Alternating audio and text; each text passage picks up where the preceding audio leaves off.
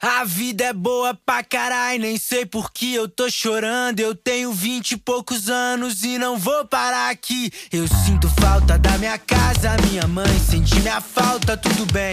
Essa é a vida que eu escolhi. Essa é a banda Lagoon, mas não é deles que eu vou falar hoje. Essa é só uma prévia. Em 1987, Neil Gaiman e sua família se mudaram para uma cidadezinha chamada Nutley, no condado de Sussex. O apartamento era parte do que seria uma grande casa, uma mansão na época, construída para o médico do rei da Inglaterra, mas foi dividida e transformada em vários apartamentos. E essa casa tinha tantos apartamentos que até hoje Neil não sabe quantos tinham e quantos estavam ocupados, mas foi ali que ele começou a escrever uma história para sua filha de 5 anos, a Holly, usando os mesmos elementos da casa para poder compor o ambiente da história. Ele digitou o que era para ser Caroline, mas saiu errado, saiu Coraline. Ele olhou e gostou, mesmo não sendo o que ele queria. Bom, seja como for, Holly gostava de histórias assustadoras, com bruxas e meninas corajosas. Então, a história que ele criaria devia seguir essa linha. Então deu-se início à história que se tornaria um clássico, Coraline.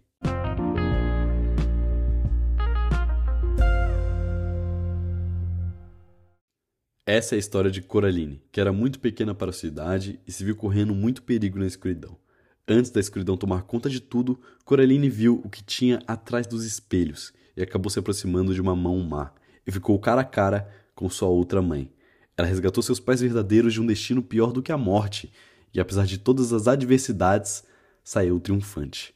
Essa é a história de Coraline, que perdeu os pais, depois os encontrou e então, mais ou menos, escapou. Mais ou menos ilesa. Neil parou de escrever o livro da Holly quando se mudaram para a América, para os States, ele costumava escrever para ela no tempo livre, mas parecia não haver mais tempo livre. Seis anos depois, abriu o arquivo e continuou de onde tinha parado em 1992. Tinha ficado assim: Olá, disse Coraline. Como você entrou aqui? O gato não falou nada. Coraline foi se deitar. Então recomeçou a escrever o livro, porque percebeu que se não fizesse isso, a filha mais nova, Maddie, já seria velha demais quando terminasse. Ele começou pela Holly e terminou pela Maddie. Coraline conta a história de uma menina que vivia uma vida ok. Não era espetacular, mas estava longe de ser ruim. Até que um dia ela se depara com uma porta que dá para outro mundo. Para outro mundo com outra mãe, outro pai, outra vida, uma vida melhor. Os pratos que serviam no jantar eram sempre seus favoritos. Os vizinhos eram os mais amigáveis possíveis. Seu quarto era rosa e alegre, embora ela achasse que não seria muito confortável dormir ali.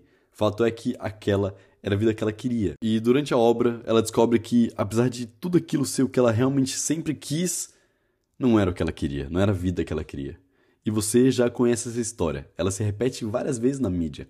Alice no País das Maravilhas, Mágico de Oz, O Labirinto de Fauno, Peter Pan são só alguns exemplos de obras que mostram que às vezes a felicidade está na vida que a gente já tem.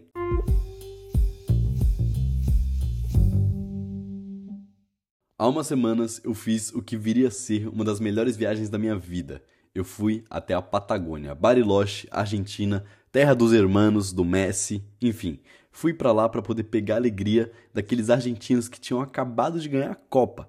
Eles estavam com motivos para serem felizes e eu tinha que pegar essa onda. Logo quando meus amigos e eu chegamos no hotel, já nos deparamos com uma varanda que dava de frente para uma vista linda das montanhas. Mas o que foi interessante foi uma batida na porta, que quem atendeu foi meu amigo Fabijan, e era um argentino entregando um vinho de presente. Meu amigo já ia negar quando eu ouvi e falei: Hola, que tal? É um regalo para nós outros? O argentino explicou que sim, eles estavam de saída e não poderiam levar o vinho, então resolveram deixar com a gente, para alguém poder desfrutar. E eu não sabia como agradecer. Não porque eu não sabia dizer graças, irmão, mas sim porque eu achei que um simples obrigado não seria o suficiente. Mas eu não tinha nada a oferecer como troca, e a questão é que não era uma troca, era um presente. E muitas graças bastou. O irmão falou, avós, e foi embora. Mas porque para mim não bastava falar muitas graças, irmão. Bom, acontece que assim como você, eu estou numa sociedade. E acontece que pra gente viver é trocar. Assim como o antropólogo francês Marcel Mauss uma vez mencionou, para ele o jeito que as pessoas formam a união, as alianças, a sociedade é com presentes. Na época, a palavra que ele usou, em francês, obviamente, foi dons, que foi traduzido para o português como dádiva, mas acaba sendo uma tradução meio desconexa porque a palavra dádiva se trata sobre algo divino, enquanto Maus se refere a algo muito humano. Ele aponta que existem convenções sociais simplesmente porque sim. Eu te dou um presente de aniversário porque é seu aniversário e isso que se espera nesse dia. E no meu aniversário eu também vou querer um presente seu. Se não tivessem te ensinado sua vida inteira que você tem que presentear alguém no aniversário, talvez você não fizesse isso. O Maus chama isso de fato social total. Nós não vivemos sozinhos, e trocar objetos, serviços e favores não é só porque o ser humano é gentil, ah, é só uma lembrancinha.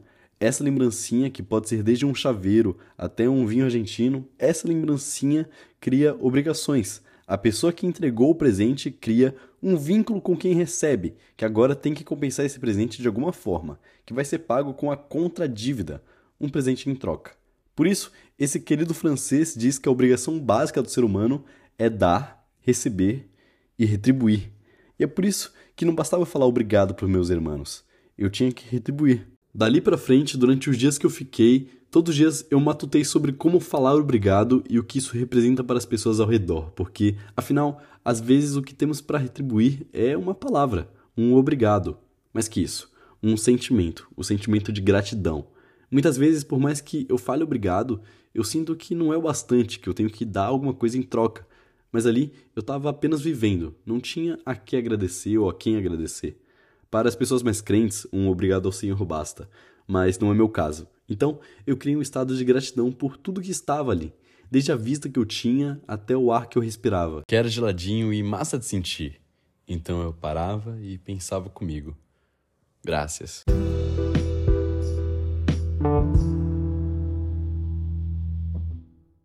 Mas acontece que eu voltei e vi de novo meu pai, minha mãe, minha irmã, as pessoas queridas que eu tenho aqui, Vi as ruas que eu passo todo dia, o calor gostoso que temos no Brasil. Fui até o parque jogar uma bola e eu vi que o essencial é invisível aos olhos, assim como diria a raposa do Pequeno Príncipe. Viver não é esperar a tempestade passar, é aprender a dançar na chuva. A felicidade está em respirar. E eu tive que ir até Bariloche e ganhar um vinho para notar que o que eu tenho aqui é o suficiente para ser feliz e para ser grato. A sensação da gratidão é uma das mais enriquecedoras que o ser humano pode ter e a gratidão não se dá em troca de nada, mas sim de tudo. Parece papinho daquela galera gratiluz, mas parece que o ato de agradecer já faz você se sentir melhor. Por mais que as coisas não estejam do jeito que você quer, talvez seja disso que você precise. Como o mundo da Coraline, que ia se chamar Caroline, só que foi escrito errado e acabou saindo Coraline. Mas eu acho que era para ser isso mesmo. A chave para a felicidade não é ter tudo, mas amar tudo que tem. Veja a vida passar num instante e será tempo bastante que tem para viver? Não sei, não posso saber. Então, eu agradeço ao hoje e ao ontem. O amanhã eu quero agradecer pessoalmente, então ele que espere. Obrigado ao apoio da minha mãe e do meu pai, o abraço do meu amigo, a senhora que falou que meu cabelo era bonito quando eu tava pensando em cortar, ao sorriso da moça do caixa do mercado em um dia que eu tava tempestuoso. Obrigado ao mundo. Você com certeza tem um motivo para agradecer também. Ah, e obrigado a você que compartilha Minério de Ferro. Obrigado Bariloche, obrigado Vida, ou melhor, muitas graças.